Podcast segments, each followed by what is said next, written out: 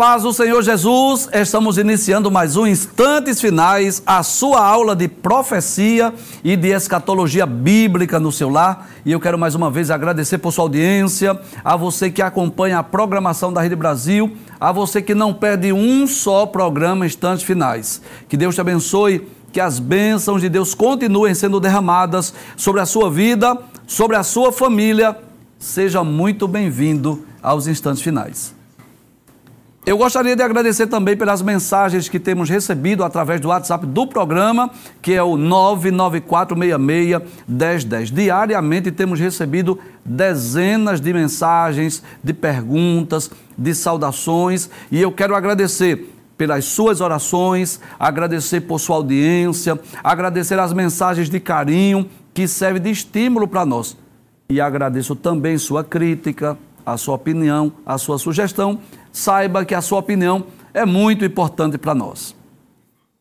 Se você está acompanhando diariamente o nosso programa, você sabe que nós estamos estudando sobre profetas e profecias. É, já estudamos dezenas de programas sobre esse tema, esse tema que eu considero extraordinário, não é? Nós já estudamos diversas profecias. Nós já estudamos, por exemplo, profecias do ministério profético de Samuel, do ministério profético de Natã, do ministério profético de Aías, de Micaías, Elias, Eliseu, não é? Eu espero que você esteja gostando do programa. E você sabe disso. Não estamos estudando só a profecia e o seu cumprimento, mas estamos procurando extrair lições para as nossas vidas, porque cremos que esse é o objetivo das Escrituras, não é? Quando nós lemos as Escrituras, nós olhamos para o passado Estudamos aquela história, aquele fato, aquela profecia, aquele milagre, mas também trazemos aplicações para as nossas vidas. E o sincero desejo do nosso coração é que o Espírito Santo de Deus esteja falando a minha e a sua vida através do estudo dessas profecias e destes profetas do Antigo Testamento. Hoje nós estudaremos uma profecia que foi proferida por diversos profetas anônimos durante o reinado de Manassés. Mas não vamos estudar só a profecia em si. Hoje nós vamos estudar a história de uns rei, dos reis mais cruéis, idólatras da Bíblia Sagrada, que foi a história do rei Manassés. Mas por incrível que pareça, um, um reinado que terminou bem. E hoje eu quero me dirigir com muita atenção aos pais que têm filhos afastados da igreja, distantes do caminho do Senhor. Deus tem uma palavra para você hoje, eu não tenho dúvida disso, é, baseada na história do rei Manassés. Vamos estudar sobre esse reinado hoje. Quem profetizou para ele, eu não sei, mas que houve advertências sim da parte de Deus e vamos ver o que Deus fez na vida desse, desse rei de Israel. Abre a tela, por gentileza. É, o tema do programa hoje é Impiedade do rei Manassés, seu arrependimento e sua morte. Então, essa imagem aí, que é uma imagem meramente ilustrativa, é a ocasião em que ele foi restabelecido ao reino. Ele foi destituído do reino foi levado para outras terras, mas depois ele, é vo ele volta. Isso é uma imagem meramente ilustrativa de quando ele volta para Jerusalém, para Israel, né? Quando ele volta para as terras de Israel e tem o seu reino reestabelecido. Na verdade, ele reinou em Jerusalém. Posso dizer também em Jerusalém. Então, ele tem o reino reestabelecido. Nós vamos estudar sobre esse momento aí do seu arrependimento e também da sua, posso dizer, da sua conversão antes da sua morte. Pode passar a tela, por gentileza? Então, é, na nossa introdução, diz assim: o rei Manassés foi um dos piores reis da história de Judá. Ele fez pior até mesmo do que os amorreus, que foram os antigos moradores de Canaã. O seu reinado foi um dos mais longos e mais cruéis de Jerusalém e foi marcado por idolatria e maldade. O Senhor levantou os seus mensageiros, os profetas, porém o rei Manassés não lhes deu ouvidos. Mas, no fim do seu reinado, ele reconheceu que o Senhor é Deus. A história do reinado de Manassés encontra-se no segundo livro dos Reis, capítulo 21, versículos 1 a 18, e no segundo livro das Crônicas, capítulo 33, versículos 1 a 20. Nós não vamos estudar todos esses versículos por uma questão de tempo. Nós selecionamos alguns versículos, mas se você deseja conhecer com mais detalhes, volta a tela mais uma vez para eu relembrar. Então você lê no segundo livro dos Reis, capítulo 21, versículos 1 a 18 e também no segundo livro das Crônicas, capítulo 33, versículos 1 a 20. Então, é uma média de quase 40 versículos, né? É, 38 versículos aproximadamente, é a história do rei Manassés, e nós selecionamos alguns textos para estudarmos aqui no programa, porque é uma, uma história muito bela. Começa de uma forma muito trágica, muito triste, muito penosa, mas ela termina muito bem a história do reinado de Manassés. Pode passar a tela, por gentileza? Diz assim: Tinha Manassés 12 anos de idade quando começou a reinar, e 55 anos reinou em Jerusalém. Deixa eu trazer aqui algumas informações introdutórias sobre o rei Manassés e também sobre o seu reinado. Então, o rei Manassés, o reinado, né, durou aproximadamente 55 anos. Quem era Manassés? Ele era filho do rei Ezequias, que foi um dos reis mais piedosos de Judá. É, se você ler a história do rei Ezequias, você vai perceber isso, né? que Ezequias foi aquele que Deus acrescentou-lhes 15 anos de vida. O rei Ezequias foi aquele rei que trouxe um avivamento em Israel, restaurou o templo, renovou o pacto, aliança com o Senhor. Mas apesar de Ezequias ser um rei bom, temente, piedoso ao Senhor, ele teve um filho chamado Manassés que foi um rei mau, não é? Então eu posso dizer que o rei Manassés não seguiu o bom exemplo de seu pai. Muito pelo contrário, né? é, Manassés ficou conhecido como um dos piores reis do Reino do Sul, se não o pior. Há alguns teólogos, alguns escritores que consideram Manassés o pior rei do Reino do Sul ou de Judá. E é interessante que, como nós lemos, ele ascendeu ao trono com apenas 12 anos de idade, não é? E permaneceu no trono por quase 55 anos. E o reinado de Manassés foi um reinado é, muito longo, mas também muito problemático. Um período de grande retrocesso religioso, espiritual, onde o povo judeu acabou sofrendo a influência da Síria, absorveu ali elementos do seu culto. Isso resultou num sincretismo religioso que introduziu em Judá o baalismo, né, o culto a Baal, o culto a Astarote, a adoração aos astros, a práticas de adivinhações, tra trazendo prejuízos terríveis para o povo de Judá.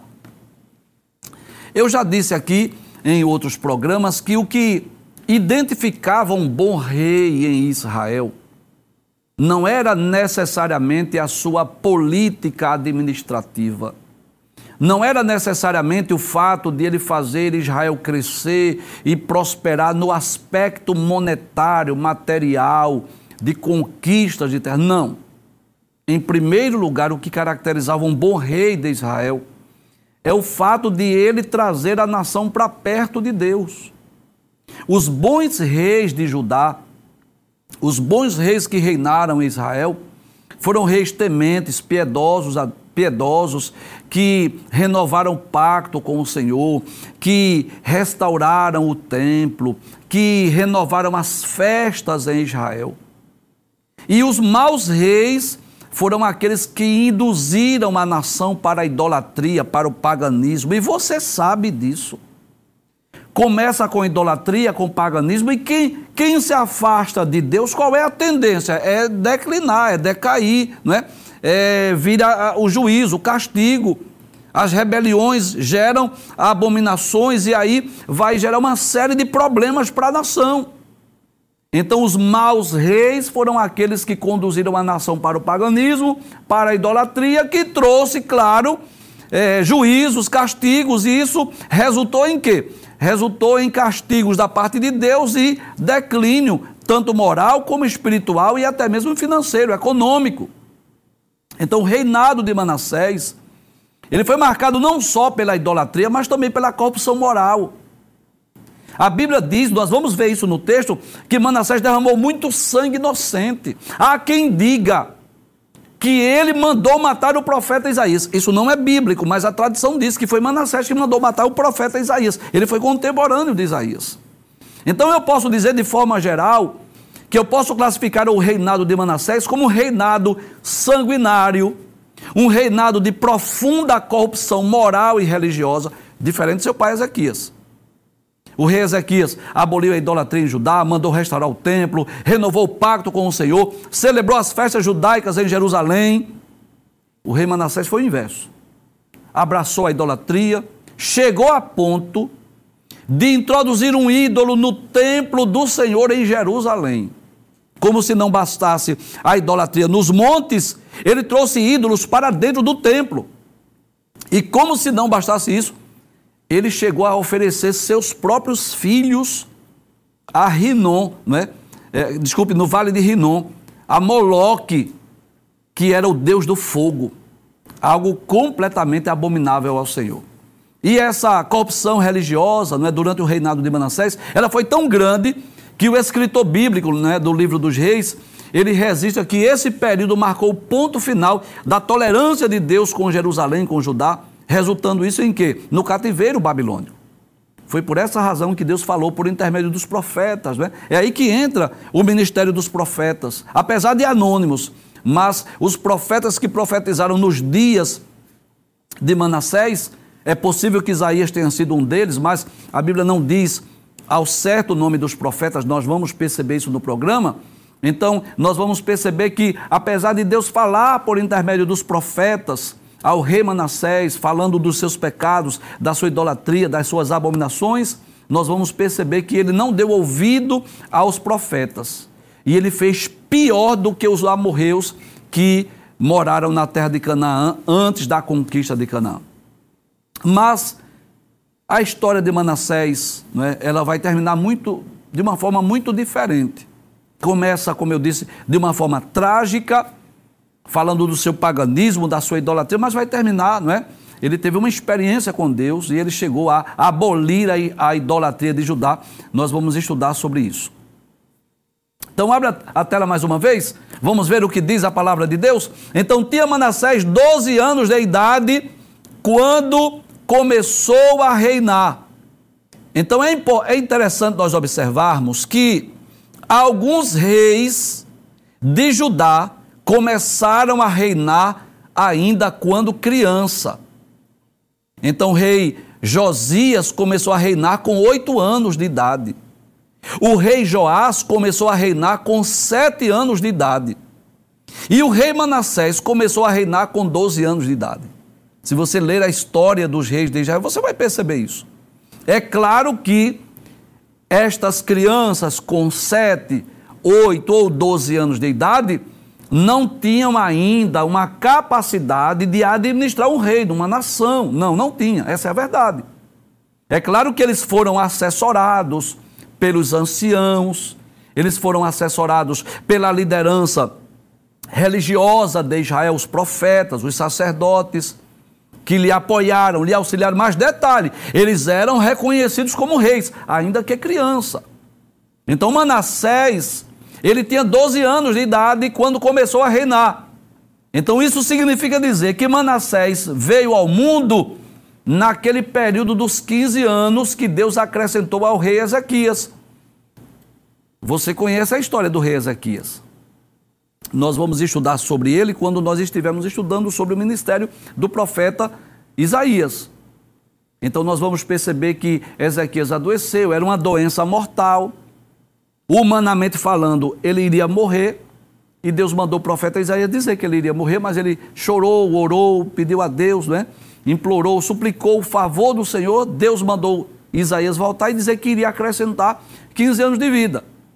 Então, além de Ezequias ter o privilégio, o benefício de ter o, acréscimo de 15 anos de vida, nesse período Deus lhe deu um filho.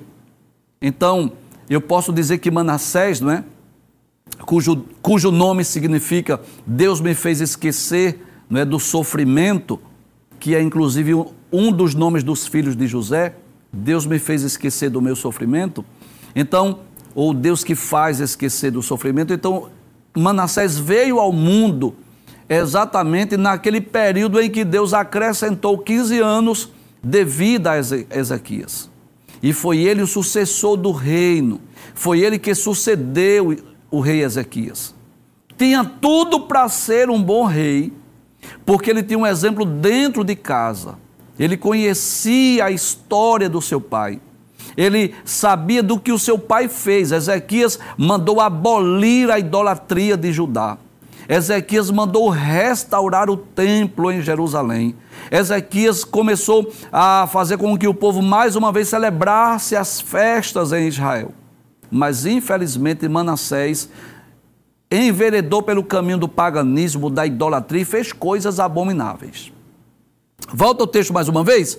Então ele tinha 12 anos de idade quando começou a reinar e 55 anos reinou em Jerusalém. Ou seja, foi um reinado muito longo, mais de meio século que ele começou a reinar e reinou por mais de meio século, melhor dizendo, né? E o nome da sua mãe era Efzibá. E fez o que era mal aos olhos do Senhor, conforme as abominações dos gentios. Quem são os gentios, professor? Aquelas, aquelas nações estrangeiras que não eram descendências de Abraão, Isaac e Jacó, aquele povo que não tinha lei de Deus. Então ele fez o que era mal, como as abominações dos gentios que o Senhor derramara de suas possessões de diante dos filhos de Israel. Veja que coisa interessante. Deus havia expulsado os moradores de Canaã, mas expulsou por quê? Por causa das suas práticas pecaminosas, pagãs, idólatras. E agora alguns reis de Israel, alguns reis de Judá, como Manassés, conquistaram a terra e fizeram o quê? Fizeram as abominações daqueles povos, trazendo sobre si o quê? Castigo, juízo. Passa a tela, por gentileza. Aí diz assim: porque tornou a edificar os altos que Ezequias, seu pai, tinha destruído. E levantou altares a Baal, e fez um bosque como que fizera Acabe, rei de Israel. E se inclinou diante de todo o exército dos céus e o serviu. Olha que coisa interessante. Traz a tela. O seu pai Ezequias aboliu a idolatria, destruiu os deuses, destruiu os ídolos, os altares. Manassés fez o inverso. Trouxe de volta a idolatria. Eu posso dizer assim: enquanto seu pai expeliu, destruiu a idolatria, aboliu a idolatria, o que foi que Manassés fez? Trouxe de volta para dentro de Judá, de Jerusalém, para dentro de Israel. Abre a tela mais uma vez. E edificou altares aonde? Na casa do Senhor, ou seja, no templo em Jerusalém, aquele templo construído por Salomão, de que o Senhor tinha dito: em Jerusalém porei o meu nome. Ou seja, como se não bastasse a idolatria de Manassés nos montes, os deuses que foram levantados nas terras de Israel, ele trouxe ídolos para dentro do templo. Ele trouxe ídolos para dentro da casa de Deus, ou seja, o templo de Jerusalém estava profanado. Passa a tela, por gentileza. Também edificou altares a todo o exército dos céus, ou seja, ele começou a adorar os astros em ambos os átrios da casa do Senhor. Havia cultos aos astros dentro da casa de Deus, além de Baal, além de Azerá. E até fez passar a seu filho pelo fogo, e adivinhava pelas nuvens, e era agoureiro. E instituiu adivinhos e feiticeiros, e prosseguiu em fazer mal aos olhos do Senhor para o provocar a ira. E aí está uma, uma imagem meramente ilustrativa desse Deus do fogo chamado Moloque, em que muitas vezes, em troca de benefícios pessoais, o que era que os, as nações pagãs idólatras faziam? Ofereciam seus filhos a Moloque. E alguns, alguns reis alguns judeus, alguns israelitas chegaram a oferecer seu filho a Moloque. Traz a tela. O momento é oportuno para nós abrirmos a nossa Bíblia lá no livro de Deuteronômio, capítulo de número 18, versículos 10 a 13. Que coisa interessante. Antes mesmo do povo conquistar a terra de Canaã, antes mesmo do povo conquistar a terra que mana leite e mel, Deus havia se utilizado de Moisés para dizer, dizer para eles: olha, eu vou expulsar esses moradores de lá por conta das suas práticas por conta do seu pecado. E eu quero dizer a vocês: quando vocês chegarem lá, não aprendam as práticas idólatras, não aprendam as práticas pagãs. Deus havia alertado, Deus havia advertido. Então Manassés tinha, primeiro, a lei de Deus, que condenava terminantemente a idolatria. Ele teve o exemplo do seu pai dentro da sua casa, que foi um bom rei, mas nada disso adiantou para ele. Veja o que Deus havia dito através de Moisés, Deuteronômio capítulo 18, versículos 9 a 14. E eu quero dizer que esse texto ele serve para nós também. Não serviu só para os hebreus.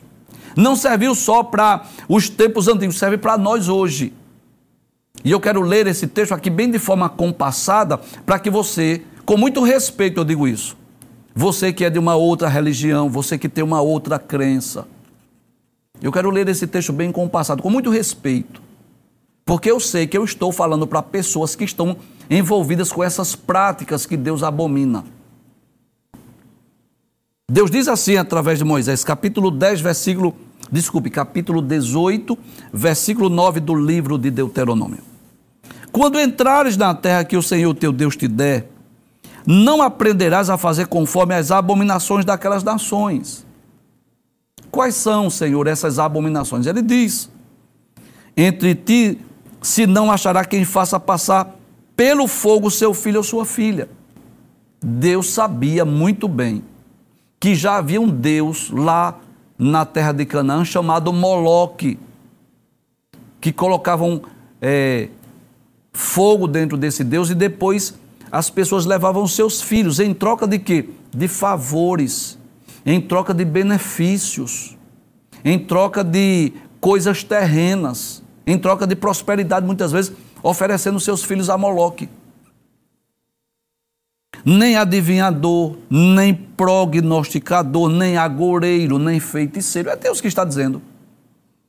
Nem encantador de encantamentos, nem quem consulte um espírito adivinhante, nem mágico, nem quem consulte os mortos, pois todo aquele que faz tal coisa é abominação ao Senhor. Por essas abominações, o Senhor teu Deus as lança fora de ti. Deus estava dizendo através de Moisés: Esse povo eu vou expulsar por conta dessas práticas. Perfeito serás como o Senhor teu Deus. Porque essas abominações que há de possuir, ouvem os prognosticadores e os adivinhadores, porém a ti o Senhor teu Deus não permitiu tal coisa. Então não foi falta de aviso. Manassés não era inocente. Ele conhecia a lei de Deus, ele teve um bom exemplo dentro de casa que foi o seu, seu pai, o rei Ezequias, mas mesmo assim ele tornou-se pagão, idólatra, cruel, sanguinário. Passe o texto, por favor. Também pôs uma imagem de escultura do bosque que tinha feito na casa que o Senhor dissera a Davi a Salomão, seu filho nesta casa e em Jerusalém que escolhi de todas as tribos de Israel, porei o meu nome para sempre.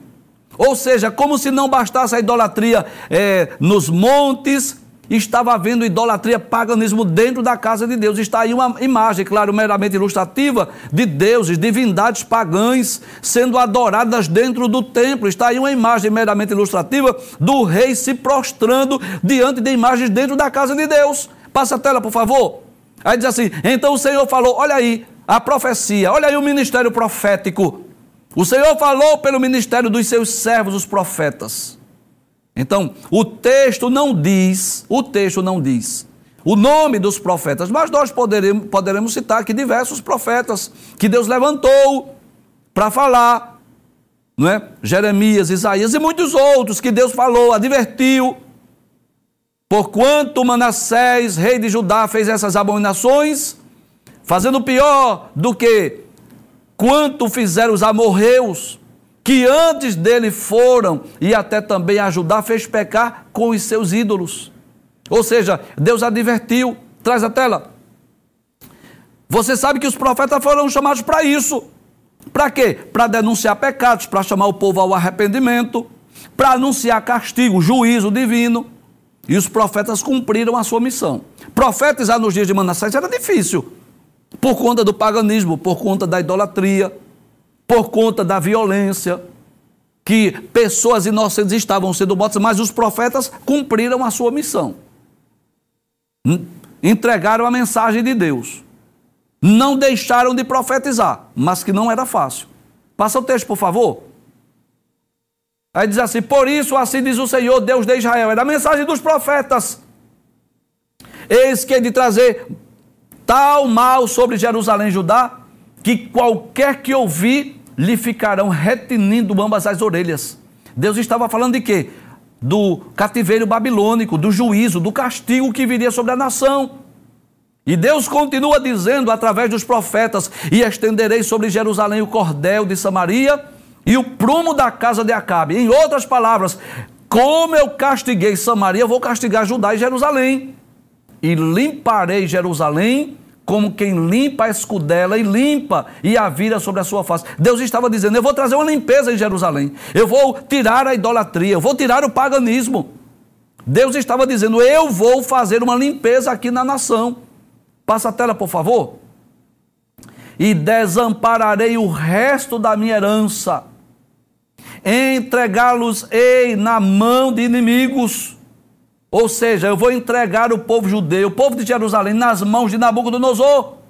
E faça eu roubo e despojo para todos os seus inimigos. Ou seja, nações inimigas vão invadir Jerusalém, vão roubar os seus bens. Porquanto, qual motivo, Deus? Fizeram o que era mal aos meus olhos e me provocaram a ira desde o dia em que seus pais saíram do Egito até hoje. Ou seja, Deus estava falando daquele coração obstinado do povo judeu, do povo de Israel. Deus estava dizendo: Eu vou mandar juízo, castigo, por conta da sua rebelião, por conta da sua rebeldia, por conta do seu paganismo, da sua idolatria. Tudo quanto Deus disse que eles não fizessem, eles fizeram. Eles não fizeram o que era para fazer e fizeram o que não eram para fazer. Deus havia dito: quando vocês chegarem lá em Canaã, expulse os moradores, destruam seus ídolos e sirvam só ao Senhor. Deus disse isso. O que foi que eles fizeram? Não expulsaram os moradores, fizeram pacto, aliança, não destruíram seus ídolos e aprenderam as abominações. Mas Deus que falou através de Moisés na lei, falou também através dos profetas o que iria acontecer com eles. Passe a tela, por favor. Demais disso, ou seja, como se não bastasse o paganismo, a idolatria dentro da casa do próprio Deus, também Manassés derramou muitíssimo sangue inocente. Olha, durante o reinado de Manassés, pessoas inocentes foram mortas. Aqueles que não concordavam com as práticas idólatras, pagãs, pecaminosas, começaram a ser perseguidas e mortas. Volta o texto mais uma vez. Até que encheu a Jerusalém de um ao outro extremo, afora o seu pecado, como que fez pecar a Judá, fazendo o que era mal aos olhos do Senhor.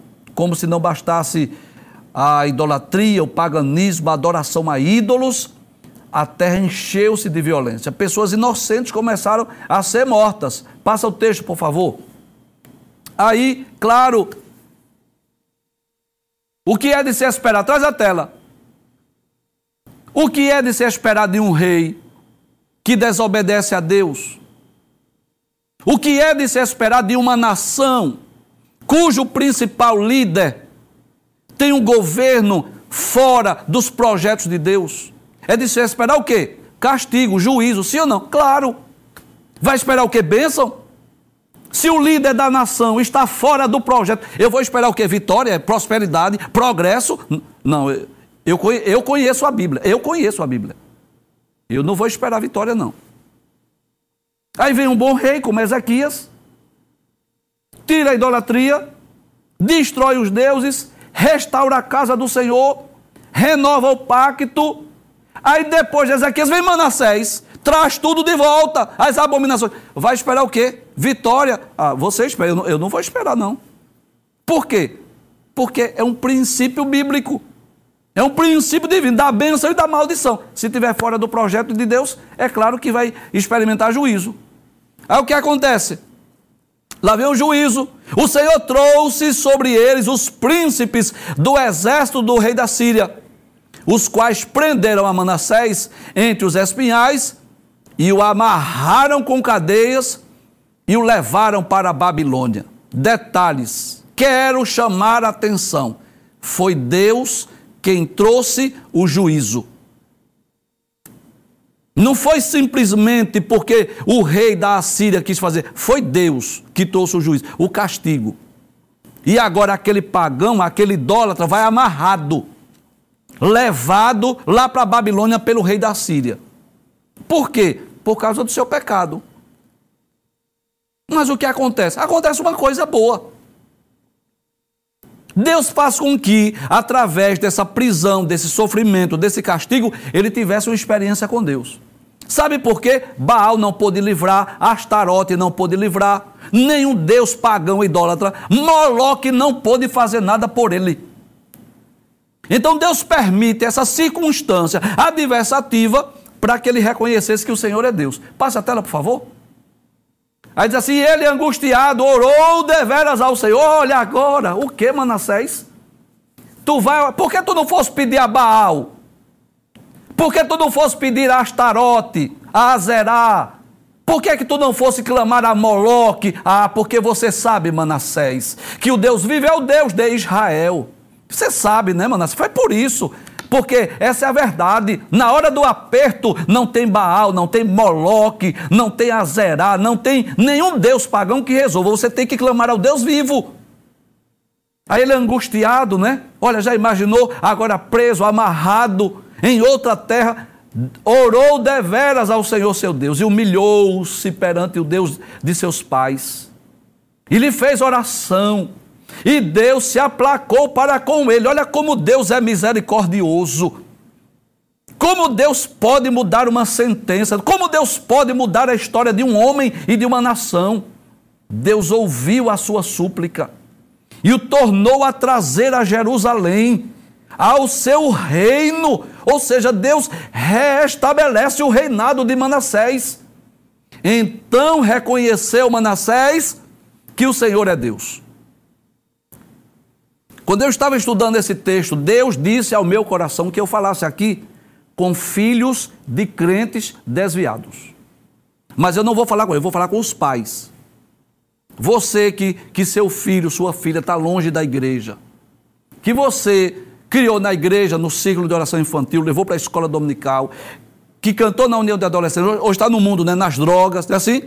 No mundo, fazendo vergonha a papai e mamãe, é assim ou não? É. Eu sei que é. Eu sei o quanto é, não tenho experiência, graças a Deus, mas eu sei o quanto é doloroso um pai, uma mãe, um obreiro, uma dirigente de ciclo de oração no domingo ir para um presídio visitar o filho. Eu sei o que é isso. Eu sei o quanto é doloroso, quanto é triste, mas é um mal necessário. É por amor à alma dele. Deus tem suas formas de agir, Deus tem suas formas de trabalhar. Se Manassés não fosse levado pelo rei da Síria para a Babilônia, Sabe o que acontecia? Ele nunca ia se converter, ele nunca ia ter experiência com Deus. Mas Deus tem seus planos. Deus tem caminho na tormenta.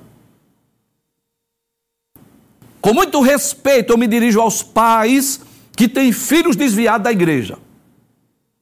Guarda essa palavra. Já fez a sua parte? Orou, aconselhou, chamou seu filho, leu a Bíblia com ele, fez o culto doméstico, ensinou o caminho de Deus, mesmo assim ele não quer ouvir, já se sente grandinho, porque já é homem, já é responsável. Aí ele diz assim: não quero nada com papai e mamãe, não ouve, não obedece, não quer ouvir, não é assim? Aí você diz assim: pronto, já que eu não posso resolver, eu já fiz tudo o que poderia, professor. Não, pronto. Aí você vai entregar na mão de Deus. Pronto. Deus, vai lá, marca um encontro. Ore assim nessa noite. Senhor, é uma linguagem que Deus entende. Vai lá, e agenda aí um encontro com meu filho. E do jeito que tu fizer, eu agradeço. Pronto. Olha assim. E deixa com Deus. Porque não tem causa perdida para Deus. Deus sabe trabalhar. Deus tem caminho na tormenta. Se alguém olhasse para Manassés e dissesse, não, esse aí não tem jeito, não. não. Esse aí, olha, Tem, tem, até um ditado que diz assim: pau que nasce torto morre torto. É assim? Porque um reinado de 55 anos. Começou a reinar com 12 anos e viveu a vida toda assim na idolatria, no paganismo. Quanto mais o tempo passava, mais aumentava a idolatria. Mas Deus tem caminho na tormenta. Deus sabe trabalhar. Deus sabe quebrar o homem. Deus sabe como fazer. Aí às vezes acontece isso. Deus permite que a polícia leve, Deus permite às vezes que seja preso, Deus permite às vezes um acidente, um desastre, chega todo quebrado lá no hospital da restauração. E eu não estou com isso dizendo de forma alguma que quem está doente no hospital da restauração seja castigo de Deus. Não é isso que eu estou dizendo, não. Mas você está entendendo a linguagem. Às vezes Deus permite chegue lá todo quebrado. Torno a dizer mais uma vez, eu não estou com isso dizendo que quem está acidentado é castigo de Deus. Não é isso que eu estou dizendo. Eu estou dizendo que existem pessoas de coração mau, perverso, que não quer ouvir o pai e a mãe. Deus permite um acidente, um desastre, para ele chegar lá todo quebrado, para reconhecer que Jeová é Deus. Não desista do seu filho, não. Ele pode estar nas drogas, no mundo do crime, da delinquência, da marginalidade, das práticas imorais. Onde ele estiver, Lembre-se da história de Manassés. Peça para Deus ir lá. Quando a gente não vai, Deus vai. Quando a gente não pode, Deus pode. Quando a gente não sabe o que fazer, Deus sabe o que fazer. Diga assim: Deus vai lá. Eu, eu chamo, sento, aconselho, converso. Mas não tem jeito. Para mim, eu, eu não sei o que fazer. Aí Deus diz assim: então é comigo agora. Aí Deus permite aquela cena, aquele cenário. O rei da Síria vem, leva ele amarrado, preso para a Babilônia. Quando ele chega lá, olha como Deus trabalha. Hum, como Deus trabalha de forma extraordinária. Quando ele chega lá, ele nem vai lembrar de Moloque, nem de Baal, nem de Azerá, não. Ele vai clamar ao Deus vivo. E Deus é muito misericórdia. Olha, a longanimidade, a compaixão, a misericórdia de Deus é tão grande que ouve a oração do idólatra, mas arrependido agora, né? Deus ouve a, a, a oração daquele rei mau, ímpio, cruel, sanguinário, mas agora quebrantado. E é a Bíblia quem diz: um, um coração quebrantado, ó Deus, tu não desprezarás. Abre a tela mais uma vez. Aí ele angustiado, volta, por favor, volta. Ele angustiado orou de veras ao Senhor, seu Deus, e humilhou-se muito perante o Deus de seus pais e lhe fez oração. E Deus aplacou para com ele e ouviu a sua súplica, porque Deus é, é longânimo, Deus é misericordioso, e o tornou a trazer a Jerusalém ao seu reino. Olha, Deus não só trouxe ele, mas trouxe também o reino de volta. E ele reconheceu que, reconheceu Manassés que o Senhor é Deus. Eu não tenho dúvida que o fato mais marcante da história de Manassés é que ele reconheceu que o Senhor é Deus. Não importa se, o importante é reconhecer que o Senhor é Deus. Ou na bonança, ou na fartura, ou, ou na, na, na, crise, ou na, na escassez, ou na doença, ou na enfermidade, ou trabalhando, ou desempregado. Qualquer que seja a circunstância, o importante é reconhecer que o Senhor é Deus. Tem pessoas que só reconhecem quando está lá no presídio. Tem pessoas que só reconhecem quando estão, quando estão numa situação muito deplorável. Mas às vezes Deus permite para reconhecer que o Senhor é Deus. Aí o que foi que ele fez? Ele fez o inverso de tudo que ele fez durante a sua vida. Abre a tela, por favor. Pode passar o texto. Veja, agora. E agora, Manassés, depois que reconheceu que o Senhor é Deus, qual foi o fim da história de Manassés? Tirou da casa do Senhor os deuses estranhos e ídolos. Como que diz assim? Vou tirar tudo aqui, que esses deuses não me livraram quando eu mais precisei. Como também todos os altares que tinha edificado no monte da casa do Senhor e em Jerusalém, lançou fora da cidade. Como que diz assim: traz, tira de, do templo, tira da cidade, joga fora, quebra, leva isso para longe. E reparou o altar do Senhor. E ofereceu sobre ele ofertas pacíficas e de louvor. E mandou ajudar que servisse ao Senhor, Deus de Israel. Glória a Deus. Então, ele tem um final diferente. Mesmo na sua velhice, conheceu Deus de Israel. Conheceu que o Senhor é Deus e aboliu a idolatria e agora renovou o pacto com o Senhor. Passa o texto para nós concluirmos. E diz assim: E a sua oração, como Deus se aplacou para com ele, e todo o seu pecado e a sua transgressão, e os lugares onde edificou altos e pôs bosques e imagens de escultura, antes que se humilhasse. Eis que tudo está escrito no livro dos videntes, ou no livro dos profetas, né? E dormiu Manassés com seus pais. Traz a tela. Quero concluir o programa hoje dizendo que não há causa perdida para Deus. Você pode ter um filho, um parente, alguém que está distante, que você diz assim: não vejo saída, não vejo solução, não sei o que fazer. Quero dizer que essa causa pode ser difícil para você, mas Deus sabe como trabalhar, Deus sabe como agir. E Deus é o mais interessado em transformar pessoas más, pessoas perversas, pessoas idólatras em pessoas de bem. A história de Manassés apesar de ser uma história marcada por muitos pecados, idolatria, violência, mas ela termina com ele reconhecendo que o Senhor é Deus e ele restaurando o culto ao Senhor e abolindo a idolatria de Jerusalém.